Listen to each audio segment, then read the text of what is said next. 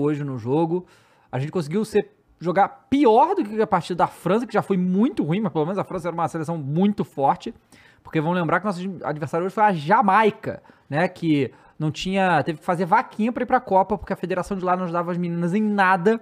Conseguiram chegar e fazer uma classificação histórica. Né? A gente teve uma partida contra a Jamaica na outra Copa e a gente ganhou com tranquilidade e dessa vez fomos eliminados e a gente vai falar bastante sobre esse jogo aqui.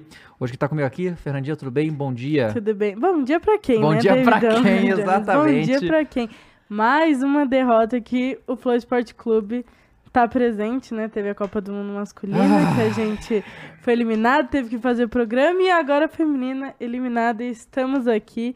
Infelizmente, né? A gente esperava mais, a gente sabia que a gente poderia ir mais longe por conta dos amistosos, mas é uma vergonha, né? E bem É. hoje que a gente tem uma convidada Exatamente. especial Especial. acontece isso. Sofia Gomes César, bom dia. Vamos falar aí sobre esse jogo. Quais foram as suas primeiras impressões disso aí que aconteceu hoje? Cara, que tristeza, né? Um pouquinho pra cá assim?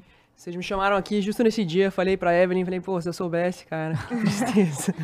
É, acho que, ah, sinceramente, acho que ninguém esperava, acho que a gente tava muito acreditando nessa classificação, né? Não deveria ser uma tarefa tão difícil, né? Fazer um gol na Jamaica, mas a Jamaica já tinha mostrado que era um páreo duro pelo jogo com a própria França, né? Que já conseguiu retrancar e segurar o, o 0 a 0 então eu acho que faltou, na verdade, um pouco de personalidade pro Brasil, né? Eu acho que, assim, de primeira impressão, assim, o que, durante o jogo, assim, que foi me frustrando, que a gente foi vendo, é, primeiro, a demora da Pia pra mexer, né? Depois que a gente passou um primeiro tempo no 0 a 0 precisando do resultado. E segundo, faltou personalidade, na minha opinião, né? Acho que a gente não teve muito aí identidade e personalidade pra definir é, uma série de bolas que eram de pra ninguém, bolas rifadas, balão pra cima. Ninguém teve a personalidade de colocar a bola no chão e, cara, tentar um lance individual e buscar esse gol e tentar resolver, né? Eu acho que faltou isso, assim, pra mim, que eu mais senti falta desse jogo foi isso. Eu acho que, na minha opinião, começa daí que a gente pode Pois falar é. desse jogo. Ó, o dica do Cris, presta atenção nessa, Fernanda. Ele falou aqui, ó. Trago dados.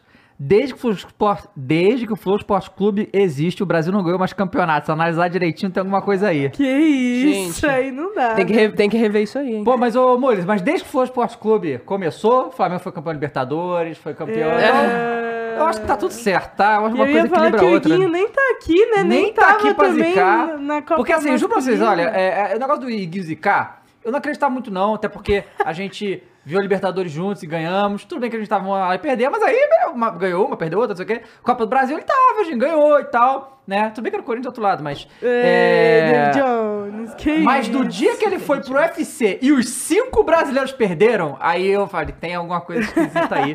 Realmente, e ó, e na- no jogo da volta do, contra o Grêmio, eu não estaria aqui. Não posso nem revelar o por quê, mas não estarei, já, já tô adiantando.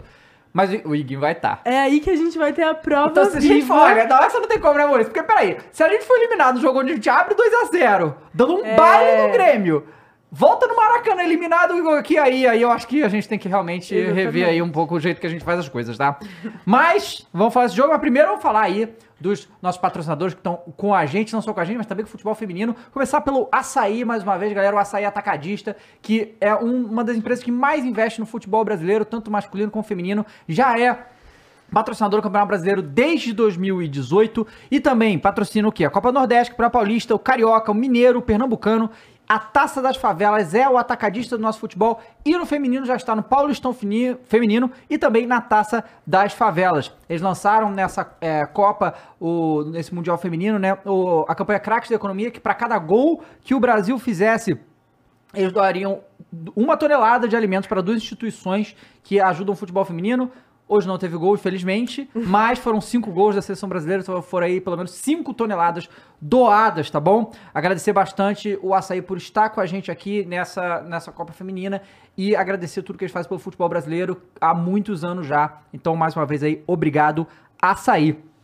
Também estamos aqui com a Umbro mais uma vez, tá certo? Que é uma empresa inglesa de quase 100 anos que patrocina o futebol e também faz material esportivo de todas as categorias aqui no Brasil. Ela está junto do Fluminense, Grêmio, Santos, Atlético Paranaense, Sport Recife, Havaí e Chapecoense, então é bastante time. Eles fazem chuteiras e outros artigos de futebol, tanto society, futsal e também futebol de campo, e está lançando um pack novo de chuteiras, né? As três, a gente vai mostrar aqui, né, inclusive, as principais chuteiras. A gente tem aqui, cadê? A de campo, né? Que é né, a Diamond Grip, que é essa chuteira aqui de campo, no laranja e no cinza e branco, né? Sensacional. O link tá na descrição, vocês podem visitar a loja e conhecer mais, tá bom? É, a, a- temos aqui essa a Astro, tá certo? Que é essa aqui de pro Society, né?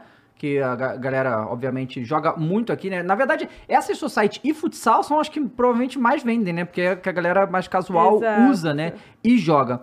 E a gente tem a outra aqui, que é a Pro 5, né? Pro 5, né? Fale como achar melhor, que é das coisas Polar Magma também, que você pode encontrar tudo na loja aí. Três chuteiras lindas pra você aproveitar aí da Umbro, tá certo? Tá no site da umbro.com.br, mas o link está na descrição, tá bom? Não só lindas, como mega eficientes. né, Exatamente, muito E eficiente, muito vale bonitas. lembrar também que a Umbro patrocina o projeto Minhas em Campo, então a Uhum. Umbro investe no futuro do futebol feminino, então também mais uma coisa que vale a pena aí falar da Umbro, nossos Sim, patrocinadores. Exatamente, a Umbro tá aí junto e também ajudando, investindo o futebol feminino. E ela também tá junto com diversas jogadoras do Sim. Campeonato Brasileiro, então é, isso é muito importante. Boa. Exatamente. Bom, galera, vamos lá. Meu Deus. Ah, tem, agora vou falar de coisa ruim, né, David? Onde a gente começa? com coisa boa, agora é só... Pois é. Bom, primeiro que teve uma mudança aí muito importante na escalação do Brasil, né? A coisa mais relevante aí que foi a Marta, né, no time titular. A Marta no lugar. Opa! Desculpa. A Marta no lugar da Bia ou Geise, né? Que era a outra atacante. E eu, sinceramente, depois de ver o jogo e tal, e ver o jeito que a Marta jogou, eu acho que já começou errado. Eu acho que a Marta deveria começar a titular, sinceramente. Mas não no lugar da, da centroavante, digamos assim, né? A Marta, nesse jogo, ela foi muito mais articuladora que qualquer outra coisa. Então a gente ficou sem referência na área. Né? A Sim. Debinha pelos lados e a Marta ficava fora dela, não tava dentro da área, né? Então, assim, talvez a situação fosse, sei lá, a Marta no lugar da Ari, ou então da. Bom, a gente sabia que a Luana ia jogar tão mal, né? Mas. Por essa ninguém no- esperava, No, lugar né? de uma volante, porque assim, era óbvio como a Jamaica ia jogar esse jogo. Sim. Era óbvio que a Sim. Jamaica ia jogar. Eu falei várias vezes aqui que, nem o time do Filipão, entendeu? Tipo, todo mundo atrás espera qualquer coisa pra sair. A Jamaica só precisava de empate pra Jamaica era vitória. Uhum. Né? Era a classificação, isso foi o que aconteceu.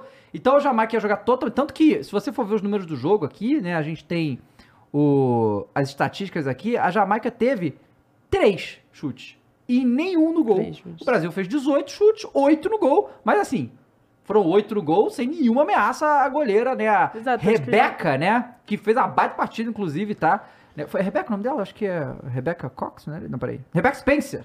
Rebecca Spencer que fez a baita partida, inclusive a- aqui no Sofascola teve melhor nota, 8,5, né? É, porque, assim, apesar dela não ter feito nenhuma defesa aguda, digamos assim, ela...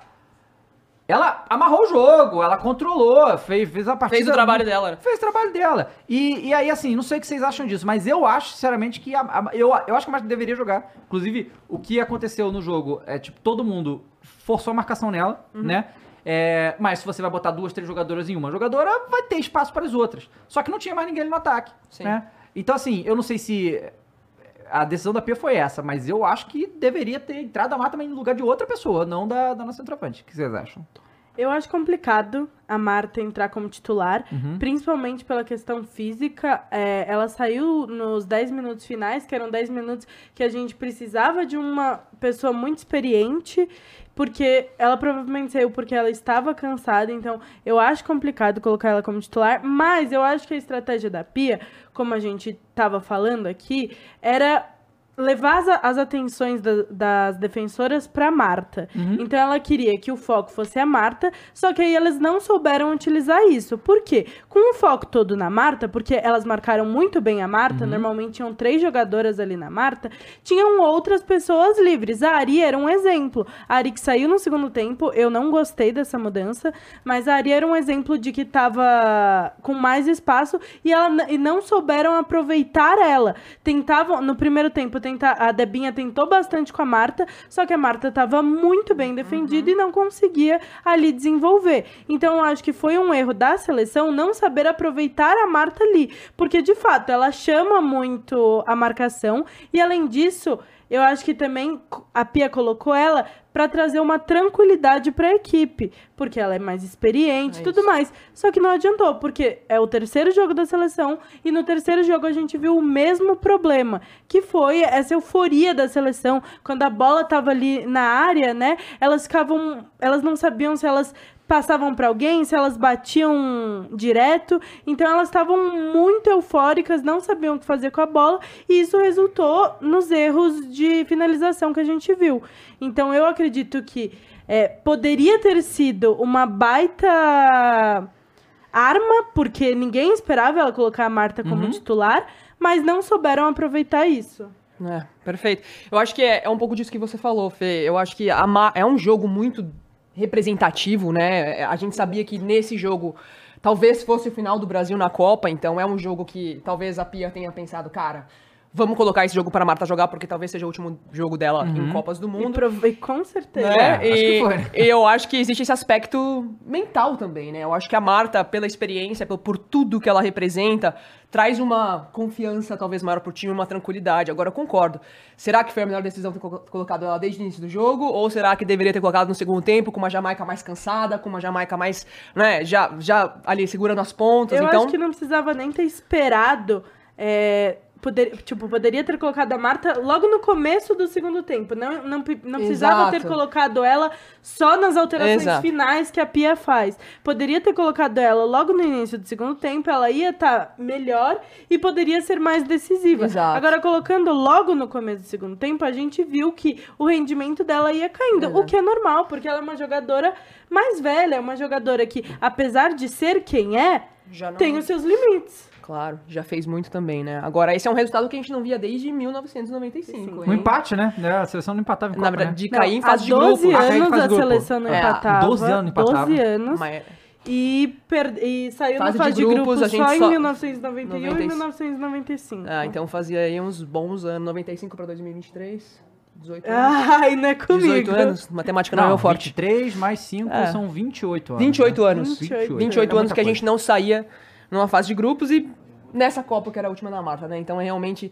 é, muito triste para o nosso time. E, cara, aí é o que eles falaram, assim, vai vir cobrança, né? Agora é aquela hora que a seleção vai ser cobrada porque, hum, naturalmente, a gente esperava um pouquinho mais, né? Com um time, com essa renovação, com esse elenco, com tantas meninas que jogam muita bola, que estão lá na NWSL, né? Na liga mais competitiva do mundo. Tem Carolyn, tem Debinha, tem a Bruninha também, que eu senti muita falta. Não sei porque a Bruninha não entrou nesse jogo. Poderia dar mais velocidade, poderia armar mais o jogo. Então, cara, é lamentável. E aí eu acho que vem um questionamento pra Pia, né? Se ela fica ou se ela não fica. Ah, porque não acho realmente. que- não acho que vai ficar, não, bicho. Porque não é realmente- possível. Exato. Eu Não é acho que não tem mais espaço pra Pia. Eu acho que ela veio, trouxe esse ar de renovação, que era o que a gente precisava. A gente precisava ter alguns novos ares, olhar para algumas outras pessoas. Só que eu acho que a Pia peca em muitos aspectos. O primeiro é na parte de convocação, de dela ter testado muitas, muitas jogadoras e nunca ter um time ideal. Então a gente viu hoje, por exemplo, um time não encaixado. E eu acho que o time deveria se encaixar antes mesmo de entrar em uma Copa do Mundo. Então, eu acho que isso é um dos fatores da Pia. E o outro é que a Pia, ela não se arrisca. Uhum. A Pia, ela faz substituições é, que a gente já esperava. É, previsíveis, que o te- né? previsíveis, exatamente. E tardias. Principalmente. Que Eu acho que esse técnicos- foi o principal problema, né? Exato. Cara, você precisa ganhar, você vai entrar no segundo tempo, tá 0 a 0 você precisa do resultado, não é possível você demorar pra mexer, né? Exato, não, Aí faltando matou o nosso 10 jogo. minutos pro final de jogo, não tem como. A, a, a seleção, ela precisava, Uhum. Sei lá, pra mim, é, poderia ter mudado logo nos... Passou 20 minutos do segundo tempo, já muda, porque já viu que precisava daquela antes, né? motivação a mais. É, é. Então... Bia Zanerato também, acho que poderia ter entrado antes, né? A Bia tem uma capacidade ofensiva muito grande, ela é, ela é muitas vezes decisiva. Entrou depois, né? Então, assim, eu acho que Eu faltou. acho que assim, é, a Bia, eu não colocaria ela no lugar da Ari, que foi onde ela fez a substituição. É, pois é. Porque, primeiro, que era uma substituição muito óbvia. Segundo, que eu achei a Ari muito bem no primeiro tempo. Eu achei que a Ari, ela pode não ter aparecido tanto dentro da área, mas ela voltava bastante, ela fazia uma boa criação. E aí, é, da Ari saía é, cruzamentos para Tamires, para outras jogadoras, que aí passavam para Debinha e para Marta. É, eu acho que ela poderia ter sido explorada melhor e eu não tiraria ela. A gente poderia citar algumas jogadoras aqui, a Luana, que jogou muito mal, Nossa. algumas outras jogadoras que poderiam ter sido tiradas, e a Pia decidiu não fazer essa mudança até os 10 minutos finais. Então foi um erro muito grande da Pia, sim. Eu acho que não tem mais é, espaço para ela na seleção. É, a gente agradece o trabalho, né? Foi bom trazer esse novo ar, só que fez errar. Eu acho que errou muito na Copa do Mundo. É, assim. Primeiro tempo, né? é, a gente fala, né? A gente falou isso no jogo contra a França também, o quanto que a, a seleção precisa ter a cabeça no lugar, né? E a gente viu que metade do primeiro tempo já não tinha mais ninguém, o mental da seleção brasileira já tava morto, assim. Tipo, nesse jogo a gente teve a Tamires criando mais, que a gente reclamou no jogo contra a França, que não criou, não, não criou porque não conseguia, porque a outra lateral ele subia É, pra cacete. exatamente. Então a Tamires ficava ali presa, né? Mas, né, a, A Tamires criou muito nesse jogo Sim. e criou até, tipo, não demais, mas, tipo assim, poderiam ter explorado o outro lado também, porque só estavam explorando Só o lado da exatamente. Tamires. E assim, tanto, tanto que, no próprio primeiro tempo, eu imagino que isso foi uma, uma orientação da Pia, a Debia foi pro outro lado, o que eu não sei se foi uma Uhum. escolha boa. Em vez de você fazer quem tá do outro lado jogar, você jogou a Debinha pra lá. E aí, assim, desse lado tava Marta, Debinha e Tamires, Uhum. né? E elas conseguiram umas certas jogadas, né? Só que no último, no último chute, a finalização, o último toque tava muito mal. E aí teve uns dois lances que criou a situação por aqui da Marta Debinha e a finalização foi ruim. E a Ari do outro lado, desespera sozinha. Sim. sozinha. Sozinha. Era só jogar ali na, na, na Ari que ela tá sozinha. Ela teve pouca chance. Vamos lembrar que a Ari fez um hat-trick no primeiro jogo e tal. Então, assim. E outra coisa também que a gente viu o, o Brasil explorar de uma maneira que eu não, não, não entendo, porque o, o- o- não tinha a Bia, não tinha a Geise, que era jogar a bola na área por cima. A gente já viu. Contra a França, nenhuma deu certo, mas aí a França tinha é jogadoras muito que eram mais muito ágil. melhor assim. É, claro, né? A Jamaica nem tanto, só que o Brasil não tinha uma grande cabeceadora ali pra fazer essa E diferença. o Pô, era Brasil não Dinamarca, tem cara. uma grande cabeceadora. É, pois é. Esse é o ponto. O Brasil, ele é muito... é, Ele se mostrou muito bom no toque de, de bola ali dentro da área. É, passa pra uma, passa pra outra, E ainda, assim, gol. e ainda assim faltou, né? Assim, Exato. eu acho que essa bola faltou chegar essa bola no pé de quem precisava chegar, faltou ter calma, colocar a bola no chão. Acho que Mas a nossa principal chance, que foi uma chance no segundo tempo, eu não lembro quem deu o chute final, foi assim, que a Tamires passou pra... foi no primeiro tempo. Foi no primeiro o lance da tempo. Tamires, que ela, que ela chute- chegou chutando, não foi? Ou Não. Que ela passa pra. Eu acho que foi pra Debinha. A Debinha passa pra outra jogadora, pra Marta. E aí ela tenta. é, tenta marcar pro gol, né? E aí essa troca de passes que até teve, mas aí é o que o David falou, que foi muito mal nas Uhum, finalizações. muito mal mesmo. Eu realmente é, achei a Marta ruim, tipo, nesse quesito. Sim. Eu achei. é- Faltou mesmo. É difícil falar isso, né? Porque é a Marta, mas eu acho que faltou ali porque eu senti ela desesperada Sim, também. sim. Igual Todo o peso, né? jogadoras. O peso de uma última É. Copa também, não tem como você falar que isso não pesa, né? Agora, achei que a Tamires fez uma grande partida. É, a Letícia não foi muito testada, Não, mas, nada. mas se Não é porque revelou no jogo passado contra a França uma grande goleira aí, que eu acho que, que pode muito bem. é, eu, eu, honesto, eu con- confesso que eu não, eu não confiava muito na Letícia, mas depois do jogo com a França eu falei, caramba, Uhum. Ela tá pegando demais, não precisou trabalhar muito hoje. Mas, né, eu acho que assim, falando de quem fez uma boa partida, eu falaria Tamires praticamente ali, talvez uma. Kathleen, uma acho que fez Kathleen, umas sim. é, jogadas individuais, né? Conseguia recuperar a bola. É. É, mas aí a gente, te- tipo assim, a própria Letícia teve um momento que a. a, a- porque a Letícia ficou só assistindo o jogo, porque Praticamente. a Jamaica a intenção do Jamaica fazer muita coisa. Mas é, é, teve um momento da transmissão que, que a, a Letícia olha pras companheiras e ela faz assim, ó. Tipo, ela faz muito Aham, assim. é, Porque cabeça. faltava- cara, a Luana, cara, coitada da Luana. A Luana não conseguiu. Luana fez. Nossa. É, Luana é uma boa jogadora. Só que ela, cara, tentou uma, tentou duas, acabou pra ela. Ela não conseguia mais jogar. A gente sabe? viu no primeiro jogo, né? E que puro, você até puro destacou nervosismo, né? Por nervosismo. Não. E aí esse que era o problema, porque o que acontece assim. Foi uma. Assim, ainda bem que não saiu um gol da Jamaica, cara. Porque ti- elas tiveram certas chances. Justamente que a Luana perdia a bola ali, não tava pronta, e o contra-ataque da Jamaica funcionou, só que também tinham a finalização medonha, então não Uhum. conseguiram. Mas poderia ter sido gol da, da, da Jamaica. Sim. A, A camisa verdade, 10 ali da, da, da. Jamaica, quando fazia o contrataque, fazia bem. Poderia a, a demais. Shaw lá, que era atacante grandona, Joga ela não muito. tinha velocidade, mas ela ganhou no físico praticamente todas que tentou, só que errou na finalização. Podia ter saído no gol do Jamaica, aí ia ser um pandemônio, assim, porque já tava, já tava terrível. Gente, né? é. E, e Pra- vamos, e vamos lembrar que a Jamaica não é a mesma que é o Brasil enfrentou em 2019. Sim. Uhum. É um outro time, é um time que empatou com a França. Então eu acho que vale, né, a gente olhar pra Jamaica. Claro que o Brasil precisava e tinha a responsabilidade de vencer esse jogo. Mas vamos lembrar também que a Jamaica fez um belo 0x0 contra a França. Então entrou Da nesse jo- mesma maneira que fez contra o Brasil. na Exatamente, retranca. na retranca. Mas retranca também é estratégia de jogo, né, gente? Eles entraram, Claro! classificou. E, e ne- nessa situação que ela, ela.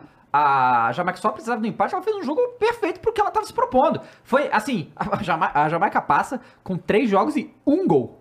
A Jamaica Bizarro. fez um gol na Copa e Bizarro. passou. Primeira vez que passa. Primeira né? vez que passa, né? Muito histórico pra Exatamente, elas e é. tal. Então, assim, ela, ela fez o jogo que ela tinha que fazer. Com as limitações que ela tinha, obviamente, o Brasil tecnicamente era muito superior, mas. Né, Faltou. é, faltou. E aí, assim, a Jamaica amarrou o jogo da maneira que quis. Porque, assim, não é, não é fácil também isso, tá? A gente vê muitos times, e é muito comum isso na América do Sul aqui, é, no, no masculino, na Libertadores, por exemplo, que os caras vão pra empatar. Só que não conseguem, não tem condição. Você segurar 90 minutos o jogo, É. todo é mundo atrás, não é uma difícil. coisa muito fácil, né? E faltou o Brasil conseguir ter. E aí, assim, isso é uma coisa que a gente já tá acostumado. O time que retranca do jeito que a Jamaica retrancou, deixa o outro time nervoso. Só que tem que ter paciência, tem que ter calma. E o Brasil não teve. Não teve né? cabeça. Não teve. E aí o que acontece? A gente achou que o, primeiro tempo tava ruim, o segundo tempo foi muito pior. Mas assim, muito pior. Por quê? Porque os jogadores estavam cansados. Então, assim, o que elas tentaram fazer no primeiro jogo, elas não conseguiram fazer no segundo, né? É, mas não só isso, né? A, a gente viu que o, o tempo, né? É o que ela tá falando, que a Jamaica passou invicta, realmente. A Jamaica está invicta nessa Copa, né? Dois empates e uma vitória. É, que, que tá bom, né? Tá bom. E Passou, assim, não passou? Do outro lado, né? Antes, né? O, o Panamá abriu o placar contra a França, né? Fez 1x0 num golaço de falta. Mas foi, foi 6 que terminou? Foi Seis- 5x2. Não, não, acho que foi Não, 6 foi a mais. 3 6x3? Que Foi isso? 6x3, tá? Meu O- Deus, até onde eu vi. Não, é que a gente não viu esse jogo que tá vendo no Brasil. Um golaço. jogo muito louco, Abriu né? com um golaço. Teve o hat-trick da- de ali, né?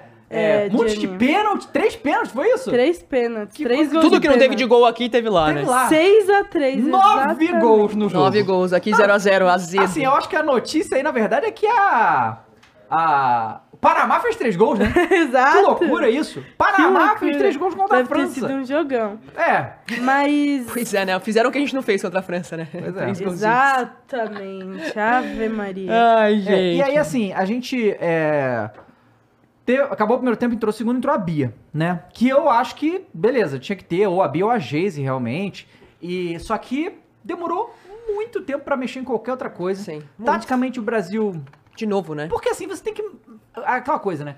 O Brasil tava nessa situação contra a a Jamaica só se defendia, não sei o que e tal. Só que falta. Pô, a Pia não viu que os lances que a Ari ficou livre, livre na área e, e não recebeu a bola? Tem que mexer, tem que mudar a Sim. postura do time, não só mudar peças, né? É. É, só que o, o Brasil meio que continuou fazendo a mesma coisa que fez no primeiro tempo. É. Pareceu meio. E pior, né? Porque Pior porque a. Jamaica conseguiu ali, no primeiro tempo, ainda foi muito defesa, ataque contra defesa. No segundo tempo, a Jamaica conseguiu ter algumas oportunidades. Sim. Sim. Então, assim, nenhuma escancarada, nenhuma ah, é, chance de gol clara. Teve, teve uma bola de perigo ali que É. ela é, só não foi gol porque ela bateu pra fora. Isso, Se ela acerta aquela bola Ah, ali, é mata o jogo. Mas assim, é, o, a Jamaica no segundo tempo conseguiu é, jogar assim é, de igual para igual com o Brasil, mesmo no primeiro tempo o Brasil tendo dominado um pouco mais. E isso é péssimo, porque a gente sai do primeiro tempo falando, pô, o Brasil tem que melhorar, a gente espera, a gente viu os erros que o Brasil cometeu. Uhum. E a gente esperava que a Pia também visse, mas ela não viu. E assim, o Brasil, ele fez o jogo que a Jamaica queria, que é um jogo de erro de- ele errou muito, né? Erro de passe. E aí, nesses erros de passe, eram as únicas oportunidades que a Jamaica tinha pra pegar a bola e tentar fazer e tentar, né, no contra-ataque fazer o gol. Então, assim, é, eu acho que a Jamaica jogou super bem pro que ela tinha que fazer. Eu acho que a estratégia dela foi perfeita, se classificou e eu acho que todo o vexame é do Brasil. Eu acho que foi uma baita vergonha para a seleção, porque eu acho que a gente sabia como elas vinham, a gente sabia o que a gente teve que fazer e não conseguiu executar. E até porque podia entregar muito mais, né? Esse time podia entregar muito mais. a mas gente viu isso nos amistosos, Exato. gente. O porquê que a gente tava tão confiante com a seleção brasileira. Uhum. Um, por causa do jogo de estreia, tudo bem que é contra o Panamá e tudo Mas mais. fez bonito, jogou Mas bonito. A gente viu que o Panamá fez três gols na É, França. Então, calma lá. O Brasil. E segundo, o amistoso contra a Inglaterra e contra a Alemanha que vinham como duas grandes favoritas. Então a gente pegou esses amistosos e pensou, pô, o Brasil tem Temos um chance, time, temos um time. exatamente. Exato. Só que aí tem o emocional todo que abalou demais. Copa do Mundo é Copa do. Mundo, né, Copa do gente? É Mundo, exatamente, e não conseguiu desempenhar o que deveria. Agora, eu, eu coloco essa derrota um pouco na conta da Pia. assim. Não, não, também. 100%, Isso aí é- assim. pra- de- no jogo contra a França, a mesma coisa. Com a Jamaica, demora... ma- O esquema tático matou o futebol, assim. Eu acho que ela não usou bem a Bia Zenerato, não usou bem a Marta. Não, assim, na minha opinião, é, faltou ali uma visão melhor de jogo. é, e as demoras pra mexer, pra mim, são as coisas mais angustiantes que tiveram, né? A gente Sim. fica aqui o tempo todo falando, meu, ela não vai mexer, ela não vai mexer. E ela não mexe, ela demora pra mexer. Então, eu acho que isso que matou, eu coloco na conta dela. É, porque assim, é, uma coisa emblemática desse jogo foi a questão da Luana. A Luana tava muito mal desde o primeiro tempo. Muito, mal. a- a- ao ponto de eu achar que ela, ela, assim, quase que ela pede pra sair. Pelo amor de Deus, me troca aí, assim, tá muito. Assim, ela não tava conseguindo desempenhar nada. E a Pia demorou muito pra tirar ela. Muito. Não, não tem explicação o tempo que ela demorou. Dava tranquilamente você tirar a Luana e botar o atacante. Com porque a certeza. Jamaica não atacava, cara. Sabe? Exatamente. Tirava a Luana que realmente tava mal, botava uma outra atacante ali, puxava a Marta um pouco mais dentro pra ajudar na criação, deixava a Ari, cara. Tirou a Ari ali, assim. Porque. Não, não, não, tem, não tem como. Não, e Exatamente, aí porque ela trocou peça por. É. peça. Ela não mudou o esquema, ela Aham. só foi trocando peça por peça. Que é o que a gente reclamava no Tite também, que só trocava Sim. peça por peça. Então tá aí um problema muito grande, é o que você falou. Pô, ela devia ter percebido que a gente não precisava tanto da defesa. Aham. A gente precisava de gente de criação, que a Luana não conseguia fazer essa criação. Então a gente tinha que tirar a Luana e colocar uma jogadora que atuasse ali mais na frente e desse a Mais oportunidade. ofensividade, meninas. né? Mais, perigo. ofensividade. Eu acho que assim, num jogo que você precisa ganhar, não tem como você, entrar, você não entrar com tudo, né? É, pois é. Então, eu acho que foi isso que faltou, mas eu acho que aqui a gente tem que também valorizar a trajetória e como a gente chega aqui em 2023, né? Acho que a gente tem aí um- um- uma história do futebol feminino no Brasil que, que vem crescendo, né? Eu acho que elas vão ser muito mais cobradas agora, porque agora começa a ter mais infraestrutura, começa a ter mais investimento, então espera-se mais, né? Eu acho que no passado elas perdiam e a gente falava, pô, mas não tem, não tem estrutura, não tem. Agora essa história começa a mudar, mas ainda é um começo, né? Então, assim, a gente pode cobrar? Pode. É, mas ainda é um começo de uma mudança de um cenário que, meu, vem de um lugar de. Todo mundo sabe, a proibição do futebol feminino no Brasil por quase 40 anos. Então, eu acho que existe toda uma história que a gente tem que respeitar. Tem que valorizar. É claro que podia ter feito mais. É claro que é decepcionante. É muito frustrante. Esse time merecia mais. A Marta merecia mais. Mas eu acho que a gente tem que olhar pra essas mulheres e falar, cara, é, a gente tá começando uma história aqui que pela primeira vez a gente pode falar, cara, temos uma comissão técnica é, completa, né? Temos uma infraestrutura melhor para as meninas. Então, assim, é, a gente tá começando essa história, né? Onde a gente pode olhar e falar, não, elas, elas realmente têm a infraestrutura que elas precisam para jogar. Então, por mais que ah, vão vir muitas críticas, eu acho que a gente tem que ter esse olhar também de que é um começo, né? E eu tenho certeza que cedo ou tarde essa estrela vai vir, mas agora que a gente vai amargar essa Copa do Mundo, a gente vai, né? Acho que tanto no masculino como no feminino não tá fácil para ninguém, né? Exatamente, eu acho que assim, é muito importante a gente é, falar sobre, é, questionar algumas escolhas técnicas, falar sobre é, o, o, o jogo do Brasil, que o Brasil decepcionou, mas ao mesmo tempo eu acho importante a gente também lembrar que assim, é, nos últimos anos, né, desde a Copa de 2019, a gente vem desenvolvendo seleções de base da seleção, a gente vem. é, mostrando jogadoras que podem substituir as grandes peças que a gente tem. E eu acho que isso é muito importante. A gente está pensando no futuro finalmente e está mostrando quanto a base é importante, porque a gente tem jogadoras dessa seleção que se destacaram, que vieram das seleções de base. Então é, é, é bem pensar no Exato. futuro. Mas isso não deixa de falar que a não deixa, né, de dizer que a gente tenha que falar que não foi é bom o que a gente viu hoje aqui, é, que não foram escolhas boas, que o Brasil poderia desempenhar mais, mas a gente não pode falar, tipo, ah, essas meninas é, não jogam nada, futebol feminino é uma merda, enfim, isso não são é, argumentos válidos mais hoje em dia. É, E, e quando a gente fala de futuro, aí eu acho que vale também lembrar que esse é o primeiro ano que a gente tem uma seleção brasileira sub-15, né? Então, assim, é, a gente tá, se você for ver, da base da pirâmide até o topo da pirâmide, que é a seleção aqui,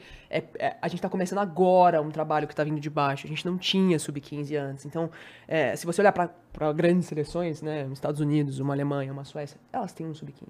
Então, assim, eu acho que, né, vamos, vamos ter esse olhar também de que, cara, a gente começou a fazer lição de casa agora também, né? É, é que assim, a gente tem a Marta, né, que pode ser que alguém lá fora conteste, mas certamente é a maior jogadora do futebol feminino de todos os tempos. É, e a gente teve a Marta, não, não vão ter mais, né? Vamos lembrar disso. Só que nessa Copa ela também já estava com 37 anos, tal, não era a mesma e tal, mas a gente já via o que a Marta fez nas Olimpíadas e, e em, Copa e tal, e era uma coisa completamente impressionante, assimilar o que o Messi fez aí nos últimos anos aí no pela esse ano, no caso pela Argentina e pelo Barcelona, pegava a bola e dava um monte de gol. E não é o caso agora. Então a gente tem que entender que no passado, né, a gente era. A nossa seleção feminina era tipo, nós temos os talentos. E, e, é, e é isso aí. Individuais, né? Individuais, né? E a gente, a Marta fazendo o que fazia. E a gente não vai ter mais a Marta. E a gente tem. bom, A gente não tem nada parecido com a Marta, o que, né? É óbvio. mas a gente tem que revelar mais talento, a gente tem que trazer mais. Porque essa seleção tem. O, o- o futebol feminino no Brasil cresceu muito, né? Sim, A gente tem tudo que. O, o Campeonato Brasileiro, a própria Libertadores e tal. Então cresceu demais. E a gente é, tem que. Óbvio que perder. Isso que aconteceu contra a Jamaica. É, a Jamaica é extremamente surpreendente. Vamos, vamos tentar. Eu não imaginava. Porque assim. A Jamaica veio pra, pra, pra, pra, pra essa Copa sem nada Sim. quase não vem porque não tinha dinheiro, não tinha estrutura, pra- porque, a- porque a Federação Jamaicana não tá nem aí para o futebol feminino. E com um retrospecto muito ruim em Copa do Muito Mundo, porque ruim. apesar de ser a segunda vez, né, não é a não, ela não é estreante, na Copa do Mundo de 2019 tomou 12 gols. Pois é. então sofreu é. goleada em todos os três Então jogos. foi os muito do- surpreendente. Os quatro jogos. É porque era um, Um outro formato. um né? outro formato. né? É, a Jamaica fez vaquinha para as meninas conseguirem chegar na Copa. Então, assim, o que elas fizeram nesse Mundial é histórico. Né? E, assim, é impressionante também, porque apesar do Brasil não ter jogado bem, é, tem um, um- um time do outro lado que ajudou nisso. Eu acho que elas também, mentalmente, taticamente, foram melhor que a gente. Foram. Né? E, assim, não, e elas não têm é, é, um time muito poderoso, não tem. E elas conseguiram jogar contra o Brasil, porque não é qualquer coisa também, né? É, e, e não sair da proposta que fizeram, né? Chegam na última rodada com o resultado lá delas, o que já é, é né? Elas só começa o jogo, elas estão classificadas, né? Então, assim, elas fizeram um grande jogo, impressionante e surpreendente pela falta de estrutura e de investimento que o futebol jamaicano tem. Então, assim, é uma. É, é- é mui- muito impressionante, né? Porque, assim, a gente vê na, na. A gente teve umas coisas surpreendentes na Copa Masculina também, né? Tipo, a Croácia chegar onde chegou, a, o Ma- Marrocos chegar onde chegou também. fazer- Marrocos. Mas, cara. assim, não dá nem pra comparar o que é, A estrutura. é né? com o que a, da consigo- Jamaica. não. Essa Jamaica feminina aí, assim, é muito impressionante o que elas fizeram, É. mas é. é no, no- o Brasil, o Brasil tinha toda a obrigação de passar, né? Uma coisa que- o, o Marcelo Araújo mandou. Obrigado a todo mundo que tá aqui cedo, assim, acordou com a gente. É, deixa o seu like, não esqueçam. E falaram aqui, né? é, o Marcelo Araújo mandou 10 reais, sentiu falta de padrão de jogo, pôs três escalações diferentes em três jogos. Tudo bem adaptar o time de acordo com o adversário, mas muita demora pra mexer, emocionar o pessoa de novo. Eu acho assim. me- isso é meio que comum em mundial, tanto no masculino quanto no feminino. Você pode ver a própria Argentina campeã no masculino, qu- quase um time diferente, todos os Ah, jogos mudavam de é time, verdade. né? É, então assim, é uma coisa comum, não é? Porque são poucos jogos e você, né? Então, acho que esse não é o problema, mas realmente, né, é, muita demora pra mexer emocional pesou de novo. Sim, isso aí é algo que a gente Unânime. falou, né, no... Mas isso que ele falou também é algo muito da Pia. É isso que a gente vem falando durante todos os, os jogos pré-Copa, né? Em Copa do Mundo a gente até entende, mas até mesmo antes da Copa, a Pia não tinha um time definido, assim. Ela nunca teve um time 100% definido. Ela sempre testou muitas coisas. O que é complicado. Tipo, ao mesmo tempo que é bom, você tem que fazer testes, você está num período de renovação, é difícil porque você não tem um time completamente entrosado. Sim. Agora, vocês estavam falando da Marta, né? E tudo, tudo que ela representa. Assim, gente, eu acho que. Acho que é um milagre a gente ter a Marta, né, num- num- nascida e criada em solo brasileiro, assim, eu acho que o Brasil fez de tudo para que a gente não tivesse uma Marta quando a gente olha, né, no, no retrospecto de investimento, de proibição e de tudo mais. Então, para mim, é quase um milagre que a gente tenha conseguido é, fazer brotar uma, uma Marta no, no, no país do futebol, que, vamos combinar, é o país do futebol masculino, não é o país do futebol feminino ainda. Eu acho que a gente tem uma, um, um grande caminho aí pela frente para dizer que esse daqui é o país do futebol feminino, mas é, é importante lembrar que fizeram de tudo para que a Marta não existisse ela existe, né? Então, assim, é um milagre mesmo. E agora a gente depende de um novo milagre, né? Porque com a saída dela e com, com a última Copa da Marta, a gente vai, né, precisar falar de novo sobre renovação. E aí eu acho que esse é um tema super importante pra gente trazer aqui quando a gente fala do, do apoio da Umbro, por exemplo, ao projeto Meninas em Campo, que fala sobre construção de futuro, né? Quando a gente fala de futebol feminino de base no Brasil, né, gente, é inevitável, né? É, se a gente quiser ter uma seleção competitiva, potente, é, nessa, nesse próximo ciclo, né, e os que virão, a gente precisa é, falar de, de base. Não tem como. É ali que o negócio vai acontecer e qualquer seleção séria tá olhando pra base, né? Você pega aí, por exemplo, uma Inglaterra, teve um investimento de um banco Barclays na ordem de 30 milhões de libras pra inserir meninas no futebol. E aqui no Brasil, a gente ainda sofre com a falta de investimento na base do futebol feminino. Última Mas Copa. é só a gente olhar para os times que estão como favoritos. Então a Inglaterra, a, Alem- a, a Espanha, a Espanha ela olha demais para a liga, olha demais para jogadoras de base. Unidos, né? E aí os Estados Unidos, uma coisa que é, eu acredito que tem feito ele bambear tanto, porque os Estados Unidos passou em segundo Uhum. no grupo. Isso aí é meio loucura também. É porque grande parte das jogadoras também são muito novas. Então eles estão criando Sim, um novo uma nova elenco, geração, uma é. renovação ali também. Então eu acredito que assim, pô, eles estão olhando pra base, eles estão trazendo meninas novas. Então a gente tem que olhar para o que os Estados Unidos estão fazendo, porque é a grande potência do futebol feminino. Então se a gente olhar para essas equipes que são grandes favoritas, a gente vai ver que é muito importante o investimento na base. Sim. E eu falando da Marta, né?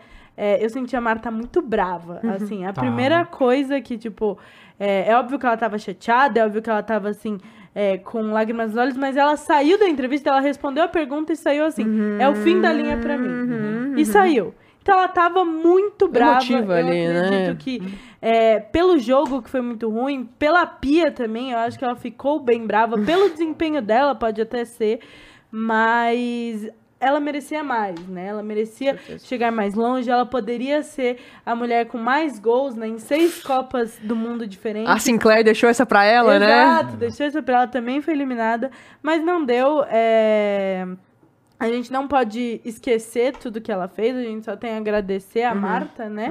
Mas é, é uma despedida muito triste, Muito não é dura. a despedida que Foi a gente viu ali triste. do É, Messi. foi muito triste. é. Infelizmente foi triste É demais. uma despedida muito dura mesmo. Pois é. E aí, assim, é, o que pensar, porque a gente imagina que a Pia vai sair, né? Eu espero é, que sim. É, eu acho que não, não tem condições. E aí? Quem que vai? Se- Será que na hora do, do, do, do Arthur Elias assumir a seleção? Pra mim, a escolha é óbvia, Não né? é? Não tem como. É a né? escolha óbvia, né? Óbvio. Sim. Sim. O cara E- que tem a história inteira no futebol feminino, né? Pois é. E, e, e, assim, é, já. Cara, no, eu, eu. O que ele fez pelo, com o Corinthians aí. Não só Corinthians, né? Porque a gente fica. A gente sabe que futebol é muito, muito resultado, né? Se tem resultado, show, se não tem a porcaria. Aqui no Brasil, pelo menos, né? Sim. E os resultados que ele conseguiu no- com, com o Corinthians e as meninas que ele revelou lá no- naquele time. É. Foi por causa daquilo ali que, por exemplo, o Palmeiras botou também, Exato. fez e, o- e e o nosso campeonato vai ganhando. Movimentou, né? Então, assim, ele é muito importante Sim. Ele trouxe mais competitividade, Pois né? é, então, né, talvez esteja na hora dela aí, né? Exato. Dele, né? O Arthur Elias, Dave, eu, eu acho que não agrada o estilo de jogo dele pra você, porque ele tem um pouquinho do dinizismo ali, de Não, se tocar ganhar, a bola ganhar, ali. Ganhando, a gente tá feliz. feliz. Mas mano. é- ele é muito importante pelo que ele fez no Corinthians. O Corinthians hoje é uma grande potência, não só é, do futebol brasileiro, mas do futebol sul-americano, né? Três Libertadores, pô, não tem como. E eu acho que ele seria um baita nome para a seleção. Não sei se ele tá disposto a largar o Corinthians, né? Porque ele quando ele veio aqui, inclusive, ele disse que tem um projeto, que quer continuar, mas eu acho que seleção não tem como negar, né? Eu a também coisa, acho. aquela coisa do quando a gente estava discutindo para a seleção masculina e tal, é muito difícil negar. Então eu acho que de fato é uma pessoa que já está trabalhando no futebol feminino, já conhece, já conhece muito bem as Exato. jogadoras que atuam no Brasil. Então eu acho que pode ser um grande nome pra seleção. E é um cara que não chegou agora, né? Esse Não, cara tá não. roendo o osso do futebol feminino há muito tempo. Acho que vale lembrar da trajetória dele aí, né? Que Sim. é um cara que tá fazendo história no futebol feminino há muito tempo. Então não é um cara que tá chegando agora. É um cara que conhece os desafios do futebol feminino, sabe trabalhar, né, no futebol feminino. Então, assim, pra mim é a melhor opção que a gente tem hoje. Gosto que ele é brasileiro também. Eu sou. Eu, eu gosto de nomes brasileiros, assim. Mas vamos ver, né? Eu, a gente espera por isso, porque realmente eu acho que a- é a segunda chance que a Pia tem e, cara, cometendo erros básicos aí de não ter uma agilidade, conseguir montar um esquema e mudar o jogo quando precisa. Então eu torço pra que essa transformação venha, é. sinceramente. A gente, em todos os programas aqui que a gente fez da, do Mundial Feminino, a gente fez enquete de melhor da partida, né? Que delícia. Só que hoje tá tri... Vamos, olha, quem, Ó, eu coloquei. quem foi o melhor do Brasil? Foi o que? Foi, foi a Tamires? Pra mim é Tamires. Tamires. Então vamos Eu fazer a enquete aí, Maurício. Bota a Tamires e bota... A é, Shawn e a Brown, eu, eu diria. eu acho que tinha que botar a goleira, viu? A goleira? A goleira. Ah, da- mas a goleirona. É, ela não foi tão testada, se você Não, for não, ver, mas eu né? acho que ela. O, o negócio da goleira é que ela. é, amarrou o jogo do jeito que tinha que amarrar, entendeu? Entendi. Então. é, Deixa eu. Ó, calma aí, Jamaica Brasil. Como é, É, que, inclusive, aqui no goleira? Sofá Escola ganhou a melhor nota do, Ah, do é? jogo, tá? Aham. É a Rebecca Spencer. Você tem os números aí? Porque assim, eu acredito que no primeiro tempo a posse de bola foi completamente do Brasil, mas no segundo tempo eu acho que foi um pouco mais equilibrado. Deixa eu ver aqui, ó. Jamaica Brasil. Tá. Ó, não só o. No... Ah, você quer os números do jogo, né? Isso. Estatística. O... Porra. Não, foi 73% de posse de bola pro Brasil é, e 27% pra Jamaica. E o que é No mais. primeiro tempo foi 76 a 24 Nossa. e no segundo tempo foi 68 a 32. Melhorou um pouquinho Um Jamaica, mas pouquinho. mesmo assim foi muito do, do, do Brasil. Mas o pior é que a gente viu muita posse de bola e poucas chances efetivas de gol. Isso é o que mais Isso é o que mata. gente- É, exatamente. Cara, mas também a gente teve. Cadê, ó? Aqui. O. Cadê cruzamento? É, é crosses. O- olha isso. O Brasil cruzou 29 vezes na área. A Jamaica cruzou duas. Nossa. Sabe? E dos 29, só 5 entraram, sabe? Então, assim, a gente cruzou muito. Teve muita bola longa também. É, e- rifada, né? É, joga lá e, sabe? não- Por que isso? Não teve personalidade, perdeu a Sim. identidade. Não tem. O futebol brasileiro, acho que algum, não só no feminino, mas no masculino também, não tem mais identidade, né? A gente não vê mais ninguém chamando a responsabilidade, Isso é criando a pra, gente fa- comentou aqui pra que efetivar.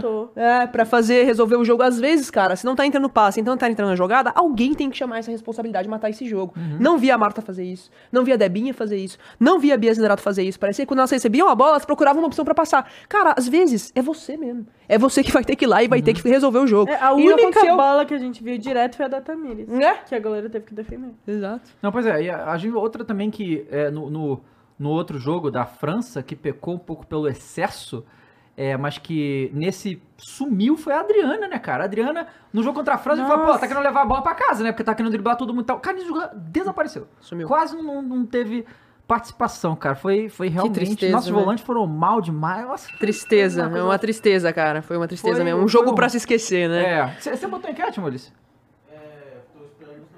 Ta- Tamires, a Rebeca e a Shaw.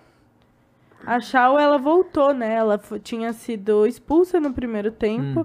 e voltou pra esse jogo e se mostrou ser uma peça é, muito Foi, fundamental bem a ali pro- ataque, né? Deu, Exatamente. É. Segurou muito bem e ela também, ela não marcou, né? Mas ela tem muitos gols na carreira dela. E, mas assim, é, para mim, o que mais fez diferença da Jamaica e do Brasil, a maior diferença, é, eu acho que você até já falou disso, Dave, foi o emocional. Porque a Jamaica soube fazer o que ela tinha proposto. Ela soube se defender. Ela não. Em momento nenhum ela perdeu a estabilidade. As linhas de defesa estavam muito bem posicionadas durante o jogo inteiro.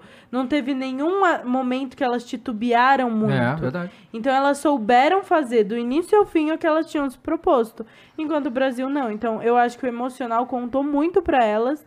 E mesmo sendo um time que é, eu acho que o Brasil era tava mais pressionado, obviamente, era um time que tinha que precisava ganhar esse jogo, mas mesmo assim a, a Jamaica também ela estava lutando ali pelo empate, pela primeira classificação delas. Então elas souberam é, medir isso muito bem, né? Com Pois é. É, vamos. Tem a, ta- a tabela aí, do- dos grupos? Pra gente dar uma olhada como é que ficou depois desse jogo e a... Falta só o jogo do grupo H, né? Que é amanhã. Que aí a gente vai saber quem passa em primeiro, se vai ser a Alemanha ou a Colômbia. Quem joga amanhã? Core- é, Coreia do Sul e Alemanha, às sete da manhã, e Marrocos e Colômbia. É, Agora, como dá gosto de ver esse time colombiano jogar, né, gente? Eu vi, pra mim, o melhor jogo da Copa foi Colômbia e Alemanha. Alemanha. É, Catarina Usme ali chamando a responsabilidade. É exatamente o que faltou pro Brasil, na minha opinião. Essa, essa vontade, esse querer, esse chamar a responsabilidade, de não temer e ir pra cima, cara. É, E realmente não temeram, né? Porque a Alemanha, que Não era... temeram, entraram, olharam no olho da Alemanha, foram de igual pra igual, foram pra cima, cara. Foi muito bonito de ver esse jogo da Colômbia. Acho que o Brasil devia assistir, reassistir esse jogo da Colômbia contra a Alemanha, porque elas fizeram um jogaço com muita personalidade, meu. Foi de encher os olhos, assim. Bom, ó, o grupo A deu aí a lógica, Suíça e Noruega passaram, um grupo, um monte de gente, todo mundo pontuou, né? Exato. Todo, todo, teve vitória pra todos os lados, todo mundo ganhou alguma coisa, né? Exato, deu a lógica, mas deu a lógica ali, né? Naquela dificuldade. A Noruega que é, precisava ganhar, né? Óbvio que deu sorte de pegar a Filipinas na última rodada, que fez uma goleada gigantesca, mas eu esperava um pouco mais da Noruega, pra ser bem sincera. Eu acho que agora a gente vai. Ela vai pegar o Japão, que tá. Ih, o Japão tá voando, tá? Tá, tá bonito, hein? Então eu acho que vai ser complicado. Tá bonito de ver o. Japão jogando, Tá cara, de também. um- vou, o grupo B, Austrália, Ca- o Que Canadá aí- ficou pelo caminho. Exato. A Austrália mandou muito nesse jogo contra o Canadá. Que bonito Rapaz. que foi também, cara. A seleção da casa passa e a Nigéria também, né? Exato. A Nigéria que foi uma. Ela vinha ali como alguém que poderia surpreender, mas surpreendeu de fato, Sim, né? Ela muito. se mostrou muito bem, principalmente contra o Canadá. Super ofensivas, né? Exatamente. Vão pra cima, querem gol. Bonito de ver também. E eu fico feliz pelas donas da casa aí, né, cara? Acho que a Austrália tá fazendo uma história muito bonita aí no futebol feminino, sediando essa Copa do Mundo e mostrando um futebol bem lindo, mesmo com a Sanker no banco, né? Exato. Que não entrou. É, agora deve voltar pras oitavas, e a mas, gente cara. quer ver ela jogar. a né? gente Que é quer das ela jogar, com certeza, com certeza. feminino. Vamos lá, grupo C. Japão e Espanha. Ah, esse deu- aí era o é, mais fácil, Deu né? a lógica aí, mas o, o que não era a lógica era o Japão ter aplicado um 4 a 0 na Espanha. Exato. E assim, impressionante esse jogo aí, tá? É. A- E, e pior que a Espanha até criava, até fazia as coisas e tal, mas os contra-ataques do Japão foram fulminantes. E é impressionante a finalização das japonesas, sabe? Cara, finalizaram muito bem e acabaram com a Espanha, cara. Parece que chegou o segundo, foi 3 a 0 no primeiro tempo, né? Foi. Quando foi pro segundo tempo, parece que a Espanha falou, galera, vamos tentar só mais três, tá ligado? Pra não ficar uma parada bizarra, assim, porque... Assustou de fato Assustou. a poderosa Espanha, né? Troféu E posse foi- de bola pra, Pois pra, é, pra, pra é, Espanha. Foi bem isso aí. Foi muita exatamente o que você falou. Não mais nada, A né? posse de bola, mas do contra-ataque. Tomaram ipom. Elas foram muito eficientes. E a artilheira da competição agora é do Japão, né? Que marcou Olha só. é, três gols. Foi a Renata? Eu acho que foi a Renata. Não, É que- é Miwazawa. Ah, meu azar, tá. Eu tô tentando ficar feliz por elas, mas tô triste, cara. É, pois é, mas le- legal o Ja- Japão Sim. conseguiu essa vitória aí contra a Espanha. É, gente, minha família lá toda japonesa, tô Ah. bem feliz. Vai lá, o grupo D, Inglaterra, Inglaterra. Que aplicou a goleada, né, nessa última rodada também. Exato, contra o Haiti foi. Contra a China, foi contra a China? Foi 6x1? Não, a Inglaterra. Não foi não? Eu acho que eu tinha visto em algum lugar. Ah, peraí. Isso, 6x1. 6x1 na China, né? É, passou Inglaterra e Dinamarca, que fala que é engraçado que, eu- que as bandeiras parecem uma negativa da outra, né? Que é Exato. ela troca as cores ali. Ah, verdade. Deu é. a lógica realmente nesse. Deu a lógica, a Inglaterra vai forte aí. Lauren pra- James jogando muita bola. E foi a maior Inglaterra. vitória da Inglaterra no Mundial. Ah, é mesmo? Uhum, 6x1. Grupo E. Aí a Holanda os Estados Unidos passou e os Estados Unidos em segundo com um empatezinho mequetrefe né, Contra Portugal. aí, né? Uma bola na trave. É, é. Jogadora da partida dos Estados Unidos foi a trave. Uhum. Né, naquela chute da Ana Capeta nos últimos minutos do segundo tempo, que por uma pena Nossa. não entrou pra tirar as grandiosas americanas aí da jogada. Uma pena mesmo. Nesse jogo, tanto os Estados Unidos quanto Portugal saíram desolados, né? Portugal, por conta dessa bola na trave, que poderia ter sido é, a bola da classificação, e os Estados Unidos pelo futebol que vem apresentando, né? Ele o- os Estados Unidos sempre é grande favorito, né? A gente sabe o quanto de tradição eles têm, é, o quanto de investimento eles têm, só que não vem apresentando um bom futebol, né? Foi Uhum. um, até um jogo disputado, mas Portugal foi muito intenso. Foi. É, cons- Guerreiras, né? É, assim, exatamente. jogaram muito, valentes demais, apresentaram um futebol muito valente, não desistiram, não se entregaram e conseguiram ainda meter essa bola na trave que se entra, meu amigo, Senhora. ia ser histórico. "Ah, Estados Unidos meio boca, não assim, mas, cara, vai agora pro mata-mata é coisa diferente. É, É, história. sempre assim. exatamente. É outra história. Isso aí vai mudar Elas têm, agora... e aí eu acho que é isso também que falta pra gente, né? Essa mentalidade que os Estados Unidos têm, por exemplo, que é competitividade, né? Eu acho que parece que quando elas entram em decisão, elas entram com muita força, né? A gente consegue observar isso nos jogos que elas apre- Beleza, fase de grupos, meio capengando, passando ali meio arrastado. Mas, cara, os Estados Unidos é uma, é uma seleção que, quando entra pra decisão, entra diferente, né? Vamos lá, grupo F, é aí, né? Isso aí, França e Jamaica passaram. Pô, vamos pular essa. É, assim, classificação histórica da, da Jamaica. O Panamá perdeu todos os jogos, né? A França ganhou de 6 a 3 esse último jogo aí, né? Com, deve ter sido um jogão, a gente não viu porque tava no Brasil. E Jamaica passa com. Ela teve um empate a mais que a gente. E pelo que o Brasil jogou nessa fase de grupos, foi merecido a Sim, Jamaica passar. Foi. E se o Brasil tivesse passado e jogasse do jeito que jogou essa fase de grupos, não teria avançado. Não. Porque o Brasil realmente não jogou bem a Copa do Mundo. Pois é.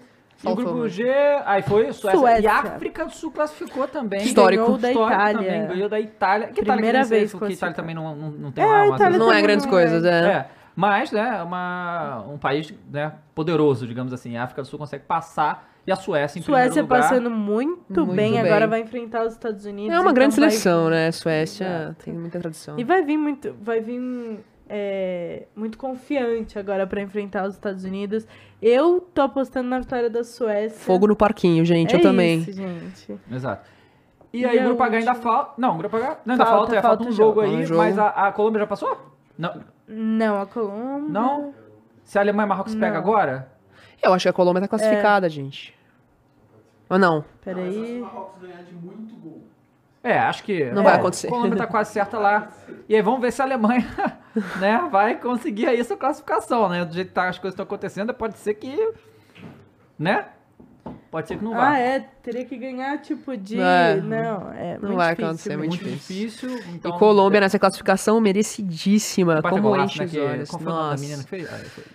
Ah. A Vanegas, de cabeça. É, E realmente aí, impressionante a classificação da Colômbia, que, que assim, a gente, a gente jogou a Copa América invicto, né? É, E a Colômbia foi na final. E era, era uma boa pro Brasil pegar a Colômbia, né? Já tá Eu acostumado. Era uma e boa. tal, Ia ser um né? jogão. Ia ser um eu jogão. acho que ia ser um jogão, jogão, mas eu não- acho não que aí o Brasil ia entrar com uma confiança, porque sabe que é o principal time sul-americano, né? Sim. Então eles sabem o que Tem eles um podem histórico. fazer, já jogaram contra, é, tem mais proximidade, né? Então sabe melhor como certeza. elas jogam. E aí o Brasil poderia passar para as quartas.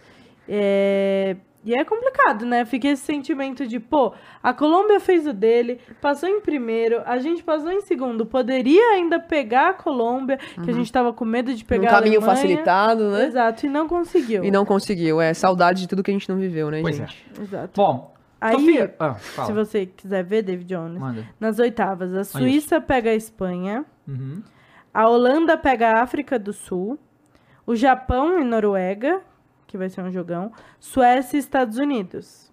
Aí, Austrália e Dinamarca, França, Suécia e Estados Unidos já agora. Suécia e Estados Unidos. E Tá. quem passar, pega Japão e Noruega.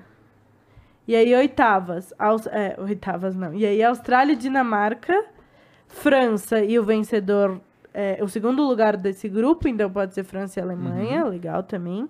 Inglaterra e Nigéria, que também vai ser bem legal, porque é, uma, é a favorita e um time que surpreendeu muito. Então acho que pode esperar. E aí o primeiro do grupo H, que a é Jamaica. provavelmente a Colômbia, pega a Jamaica. Pois é. Exatamente. É, mas aí não dá pra empatar mais, né? Tem que ganhar. Então, se bem, qual foi aquele, aquele país na, na Copa Masculina que só empatava? Foi a própria Croácia? Na, Foi a Croácia. Na É. outra Copa, né? Não, nessa também, né? Nessa também. mano. É o- como eles jogam, né? É, É o jogo deles. As limitações que eles têm, eles fazem Exato. um empate atrás do outro e... E chegam mais longe que a gente, né? É, a gente exatamente. pode até falar que a gente não gosta desse tipo de É. jogo, e tal, mas a gente não pode falar que não é Que não funciona, Que né? não funciona. Funciona. Exatamente. Exatamente. E, e aí, pra quem fica a torcida de vocês aí nessa Copa agora? Eu tô no Japão.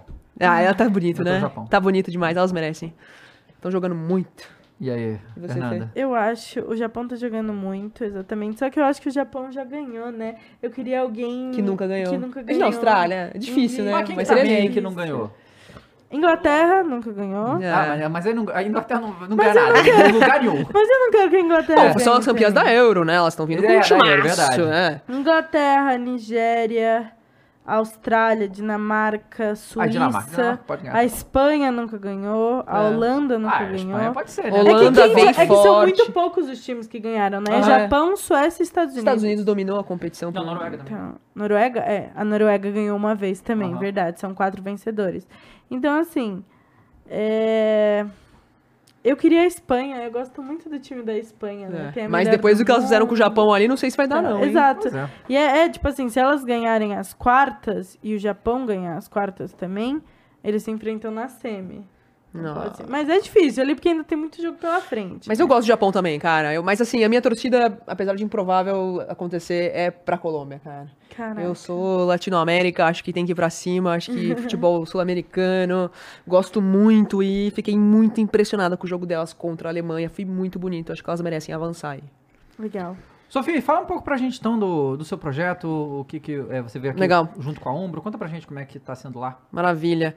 É, eu sou fundadora da Classe Campeãs, né? Que é uma, é uma primeira agência de marketing esportivo de impacto no Brasil. Então a gente praticamente trabalha com atletas de esporte feminino e reverte parte do lucro para projetos sociais.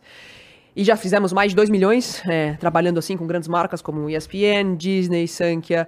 é, e também eu lidero hoje a área de inovação e expansão do projeto Meninas em Campo, que é um projeto de desenvolvimento de futebol feminino de base, né? É um projeto de formação esportiva, é um projeto social, é um projeto que hoje atende 240 meninas de 9 a 17 anos. é, e a gente desenvolve essas meninas em turmas de iniciação, aprendizagem e treinamento. Então, se a menina não sabe jogar, tem lugar para ela no, no, no Meninas em Campo. Se essa menina sabe jogar e tem potencial, também tem turma para ela no Meninas em Campo. Então é, a, a ideia é justamente trazer essa frente de formação no futebol feminino que ainda falta muito no Brasil. Quando a gente olha para um resultado desse e a gente quer cobrar, a gente não pode esquecer, gente, que quando a gente fala de futebol feminino de base, o Brasil ainda está muito atrás. A gente tem conquistas aqui, ó, conquistas a nível de transmissão, conquistas a nível de comissão, conquistas a nível de investimento, mas ainda é muito sobre a, a, a ponta da pirâmide, o topo da pirâmide. A gente está olhando para um pedacinho ali, ó, que é a seleção brasileira, que realmente teve muita coisa que a gente conquistou, a delegação majoritariamente feminina pela primeira vez, né? Acho que vem né, com muito mais infraestrutura do que tinha, mas quando a gente olha para a base, a gente ainda está muito atrás. E se a gente quiser construir resultados sólidos, consistentes, fazer frente com uma seleção como a americana, fazer frente com uma seleção como a Alemanha, ganhar de um joguinho desse de Jamaica, a gente precisa investir na base, senão não tem como. E a Umbro entra como um parceiro super importante nessa história, é fornecedora de artigos esportivos, então a Umbro veste essas meninas, apoia o nosso projeto, então super importante esse apoio da Umbro pra gente, e outras marcas também que estão escrevendo essa história com a gente, como Guaraná Antártica, a gente tem a CIMED Medicamentos, que também é patrocinadora da seleção brasileira. É, a gente tem também Grupo Águia, que é responsável pela logística da seleção brasileira, Raia Drogazil, Grupo Ultra, então são algumas das marcas que não se contentam em só falar sobre futebol feminino, mas também querem mexer na história do futebol feminino. E, de novo, essa é uma peça fundamental se a gente quiser falar sobre performance, mentalidade, ter cabeça pra jogar. Essas meninas precisam estar no campo desde cedo, e é o que eu comentei com vocês, cara. Seleção Brasileira Sub-15 Começou esse ano, tá? Então, assim, se a gente quer que elas não percam a cabeça num jogo decisivo, elas precisam estar entrando em campo com 13, 14 anos, vestindo uma seleção brasileira com 13, 14 anos. Senão vai chegar aqui, é nervosismo, é, não, é, é despreparo mental. O Brasil sempre peca no emotivo, no emocional, né? Acho que tanto no masculino como no feminino, a gente tem esse, esse, esse desafio, né? A gente é muito emocionado, né? Ah, sim, brasileiro. A gente é muito emocionado. né? E aí chega num jogo decisivo, muitas vezes a- o resultado não vem, não acontece, cara, é uma tristeza, assim. Então eu acho que essa é importância da gente olhar pra base e trabalhar essa mentalidade desde muito cedo pra chegar aqui com tranquilidade, com confiança, sabendo o que precisa fazer. Senão é, é, a gente tem esses tropeços que acontecem aí no meio do caminho. E aí, falando sobre o, o Meninas em Campo, né? Acho que vale super falar que é um projeto que já mandou 55 meninas pra clubes profissionais. Então a gente tem uma parte de formação e resultados expressivos nesse sentido. E 15 meninas pra seleção brasileira sub-17. Então percebam só, esses resultados eles são incríveis, né? Quando a gente fala, pô, que legal, a metodologia funciona, tá acontecendo. Mas ao mesmo tempo, eles são sintomas de um problema muito maior. É, por exemplo, é, Davi, é, se a gente olhasse pro futebol masculino, se a gente tivesse um projeto social de futebol masculino que estivesse mandando 15 garotos pra seleção brasileira sub-17, né? Não seria incrível? Você não fala, absurdo, cara, que né? absurdo, que, que é isso? Que projeto é esse, pelo amor de Deus? Agora, como é futebol feminino, pouca gente sabe, pouca gente olha, pouca gente investe.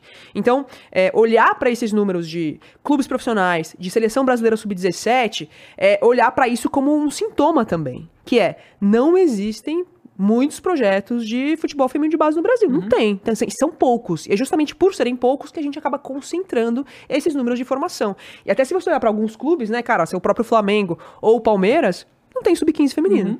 Né? Então, como que a gente quer discutir m- é, maturidade, né, mentalidade, se a gente não tá fazendo lição de casa lá no começo, né? Então, eu acho que isso faz muita Não diferença. só a mentalidade, mas a parte física das atletas também. A Também, gente fala tem. que é algo Exato. que a gente vê pro futuro uma evolução muito grande, tipo, que as atletas ainda precisam evoluir na parte física, altura tudo mais. E isso só vai ser possível com elas treinando desde cedo, com elas aprendendo, é, crescendo junto com a formação ali da área do futebol.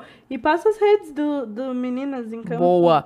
Sigam aí, arroba oficial Meninas em Campo, é o nosso Instagram, super ativo, a gente publica, enfim, vídeos, histórias, tudo que a gente tá conquistando por lá. É, tem também arroba Classe das Campeãs, que é a agência que a gente trabalha aí também com, com outras marcas para fazer impacto e incluir mais meninas, né, no esporte desde cedo, né, eu acho que no fim do dia esse, esse fomento ao esporte feminino de base, ele é cada vez mais fundamental, a gente não tem, é, quando a gente fala do Meninas em Campo, por exemplo, né, a gente fala muito sobre espaços seguros, né, então a missão do Meninas em Campo é garantir espaços seguros para que meninas possam se desenvolver através do futebol. E por que, que a gente está falando sobre espaços seguros? Porque não tem. Né? A gente olha no Brasil, gente, estamos no Brasil. Vamos lembrar, não estamos nos Estados Unidos, não estamos na Suécia, não estamos na Alemanha, estamos no Brasil. Aqui, quando a gente fala de meninas, desse recorte de gênero específico, a gente está falando sobre espaço seguro. Se a gente for numa quadra pública, de duas uma, ou não é seguro, ou essa quadra vai estar tomada por homens, provavelmente. Né? Então a gente falta, é carente de espaço seguro para a gente conseguir promover e desenvolver o futebol feminino de base. Então a gente está falando sempre sobre garantia de espaços seguros para que meninas possam se desenvolver através do futebol. Isso é fundamental se a gente quiser ir para próximo nível quando a gente fala de futebol feminino e, né, e de repente encontrar aí novos resultados nesse caminho que tem que começar desde cedo. É, porque a como. gente vê no, no futebol profissional, Série A, masculino e tal, o quanto a galera da base é importante pra esses times. Tipo assim, no profissional já, que é um nível de exigência absurdo, né? E não só isso, mas em questão financeira também, o quanto esses jogadores não retornam pros times. E, é, como falou, praticamente não tem base no futebol feminino do, do Brasil. tem, cara, e a gente tá tem. perdendo talento aí o tempo todo, né? É, e a questão física também, porque você, é, o, o- cara, hoje em dia, as bases começam, os moleques com 6, 7 anos estão treinando já. Isso sabe? não existe no feminino, cara. Não, pois é. E aí, assim, você já vai desenvolvendo o físico dele ali quando chegar aos 15, tá que nem o Hendrick, gigante já, pronto pra ir pro profissional. Né? É, Real isso aí- Madrid.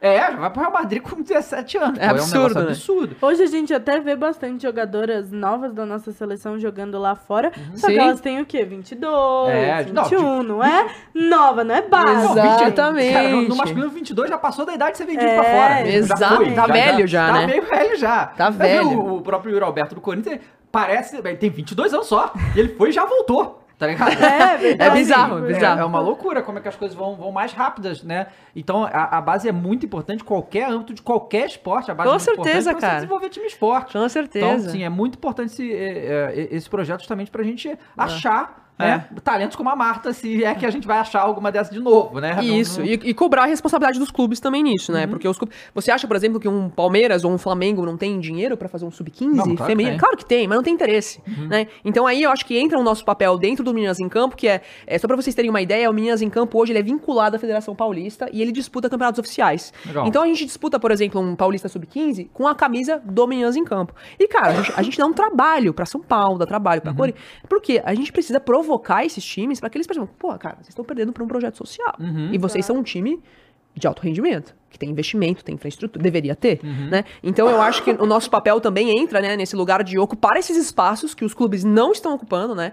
É, a gente tá fazendo um trabalho que muitas vezes os clubes deveriam estar fazendo, Uhum. é, mas não estão interessados. Então a gente acaba também entrando nesses campeonatos para representar esse projeto, até porque muitas vezes o que acontece é o, o- a gente disputou o Paulista Sub-15 ano passado, 2022, e a gente ficou em terceiro lugar.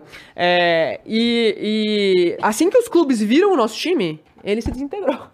Foram seis meninas pro Corinthians. Não, mas legal Os- isso, né, pra Não, é animal. É, pra gente é legal. animal. No fim do dia, a gente quer realizar. Intenção, né? Essa é a intenção. Mas isso mostra que os clubes não estão necessariamente dispostos a formar desde isso. Eles querem pegar um pouquinho mais pronto. Aham. Né? Então, assim, eu acho que é, falta o protagonismo dos clubes e o olhar dos clubes nesse sentido de fazer, cara, não, essa é uma responsabilidade nossa. Quando a gente fala de futebol masculino, não é responsabilidade dos clubes desenvolver os garotos? Claro. Então por que, que no feminino deveria ser diferente, né? É, e tem mais um ponto aqui também, quando a gente fala de futebol feminino, que é, um- é uma provocação que eu sempre trago, né? É, é, teve uma vez que eu fiz um, um post no LinkedIn, é, não sei se vocês lembram, foi uma polêmica, que foi o- uma coisa do Neymar, era durante a Copa, acho que antes da Copa do Mundo Masculino ano passado, é, a, Puma, né, entrou com o patrocínio pro Neymar, não sei quantos milhões de euros, né, e tudo, enfim.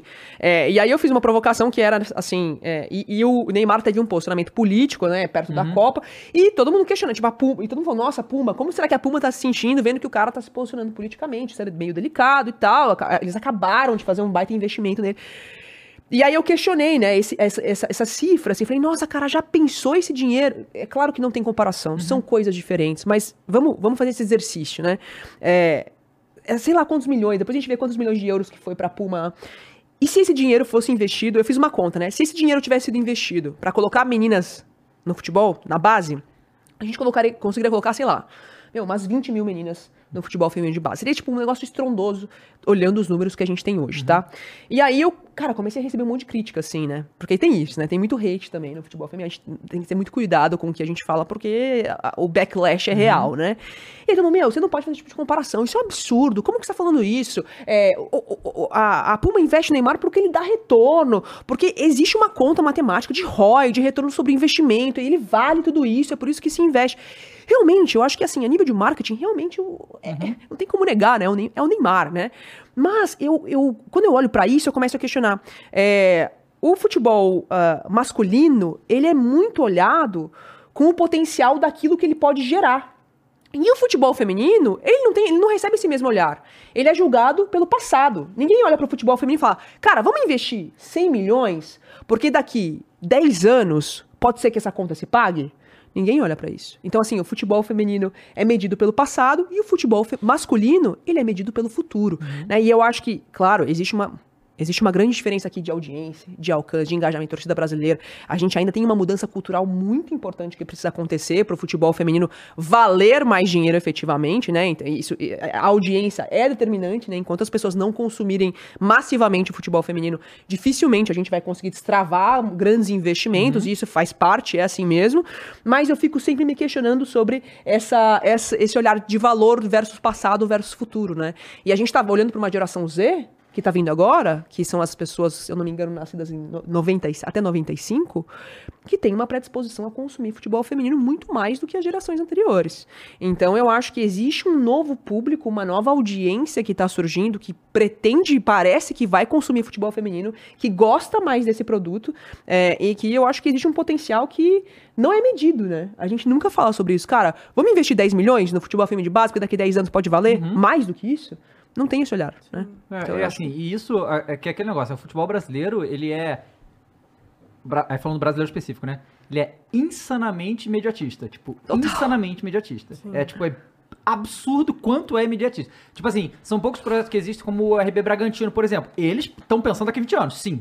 mas não é a realidade dos clubes aqui. Então a gente ainda tem uma, uma, uma questão cultural importante aqui no nosso futebol para tentar melhorar. Né? Eu acho que assim, nos últimos anos a gente teve é, uma aceleração no desenvolvimento profissional do futebol brasileiro em geral, né? E aí, assim, importante as instituições também, porque a gente teve a UEFA e a FIFA valorizando muito mais as Copas femininas, coisa que antigamente era meio que assim, ah, faz aí, sabe qual é? Com em questão de certeza. transmissão, em questão de alcance, melhorou muito. Essa Copa foi Muito. muito, maior do que a última, Nem por se exemplo. compara. A né? Então, é só aumentar. é, então assim, é, vamos... E uma audiência significativa também, Exatamente. muito maior, né? A gente bateu um recorde em 2019 e a gente bateu o recorde de 2019 Sim, de sim. novo. Então, assim, existe uma crescente, né? Agora, quem tá disposto a olhar pra essa crescente e falar, cara, eu vou fazer essa aposta porque a gente faz essa aposta no masculino, não faz? Sim. Quando você coloca 200 milhões de reais de jogador. Cara, você tá fazendo uma aposta, cara. E aí, você não pode apostar no feminino? Acho que existe uma crescente aqui pra gente olhar e, e- e desafiar esse status quo de falar, não, cara, e se a gente bancar isso, né? E aí a gente entra nas marcas, né?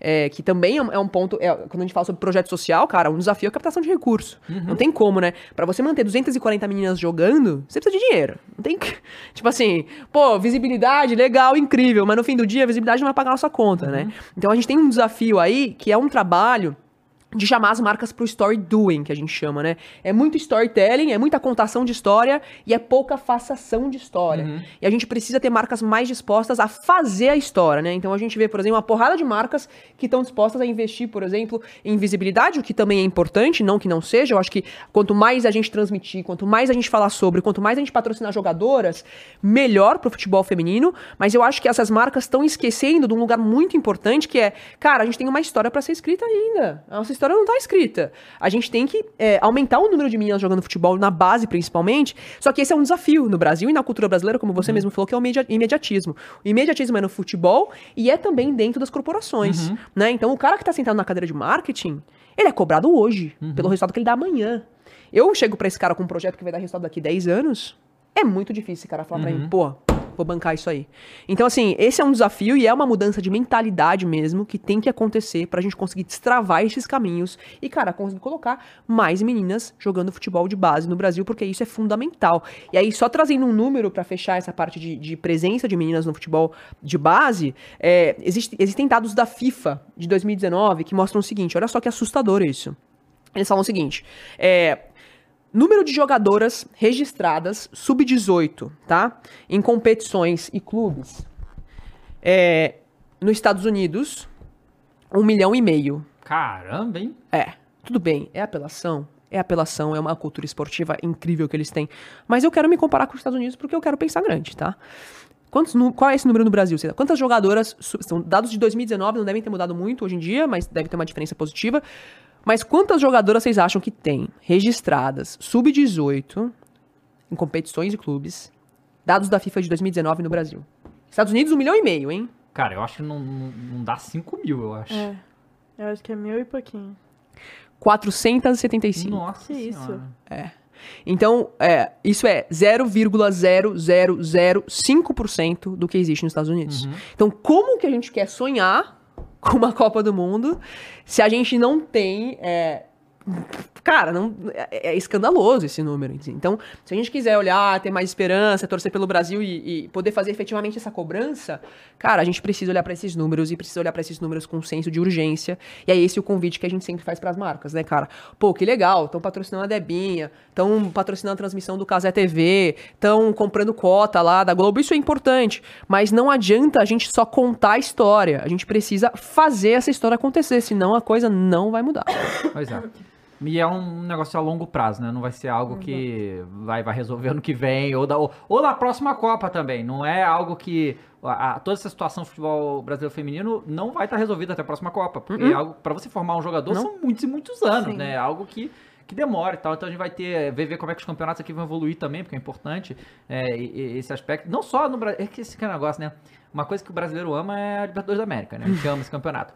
Só que, cara, aqui, se a gente falar que no Brasil tem toda essa deficiência de investimento no futebol feminino, na América do Sul é muito pior. É mesmo. Então, assim, a gente nunca vai ter uma Libertadores decente até lá- as coisas lá acontecerem. Mas uma então... diferença muito grande entre a seleção feminina e a seleção masculina é que a seleção feminina hoje consegue jogar com seleções europeias Uhum. de grandes níveis, enquanto a masculina não. A É. masculina só tem a, liber- a li- a Libertadores, não. Copa América. Só tem é, a Copa, é, a Copa América e tudo mais pra jogar. A seleção não, a seleção ela tem testes maiores do que a seleção masculina. Isso é muito importante, né? Sim. Bo- Mas, assim, eu acho que, apesar da eliminação, acho que é o programa mais importante que você poderia ter estado para mostrar que, sim, teve a derrota, sim, foi péssimo para o Brasil, foi feio para a seleção brasileira. Sim, foi. A seleção brasileira jogou muito mal, só que a gente também tem que refletir em outros fatores em relação ao futebol feminino. Uhum. E você trouxe esses fatores. Então, eu acho que esse foi o ponto principal. Sim, é, a gente tem que criticar, sim. Claro, tem que é, cobrar, é exato, seleção tem brasileira, não tem como não cobrar, gente. Exatamente. E a cobrança é positiva, porque na época de 2019, que a gente tinha o Vadão, ninguém cobrou antes da Copa e a gente viu o que, que deu na Copa, né? Tudo bem que a gente foi melhor. Mas. É duro dizer isso, né? É, né? Complicado. Mas é importante a cobrança sim também, mas é importante olhar para outros lados que também são muito importantes no futebol feminino, porque são É. 60 anos né, de atraso em relação ao masculino. É, é. Bom, galera, vamos mais uma vez agradecer o Açaí por estar a gente aqui nesse programa e agradecer também a Umbra e mostrar mais uma vez as incríveis chuteiras que eles trouxeram pra gente. A gente tem essa aqui que é a Adamant, que é a chuteira para Chique. campo, tá? Lembra umbro.com.br, o link tá na descrição para você poder adquirir, tá certo? A gente tem a Pro 5 Bump, que é uma das chuteiras de futsal mais utilizadas aqui no Brasil também. Muito linda também. E essa esse laranja, cinza e branco, gostei dessa combinação. Ficou bem interessante. E a gente tem a Astro, que é pra Society, tá certo? Que também muito bonita, laranja, é, com esses detalhes aí prateado e tal. O- os links estão todos na descrição se você quiser adquirir, tá certo? E umbro.com.br pra ver mais. Mais uma vez, obrigado a Umbro por estar a gente aqui junto aqui no programa. Obrigado, Fernanda, mais uma vez. Muito obrigado, Sofia. Jones. Foi muito legal, apesar do resultado pífio que a gente teve do Brasil. Mas Mais aí, um. rapaziada, mais um. Meu Deus. Dureza. É, hoje à noite temos aí o react do Verdade. Palmeiras e Galo, vai ser bem interessante. Eu adoro quando é react não é meu tipo de programa, é ótimo. Né? A Eu gente se- também. eu- Ver a, eles gente se, tristes. a gente se vê mais tarde, gente. Muito obrigado por me assistiu, gente. Até a próxima. Até mais Valeu. tarde. Tchau.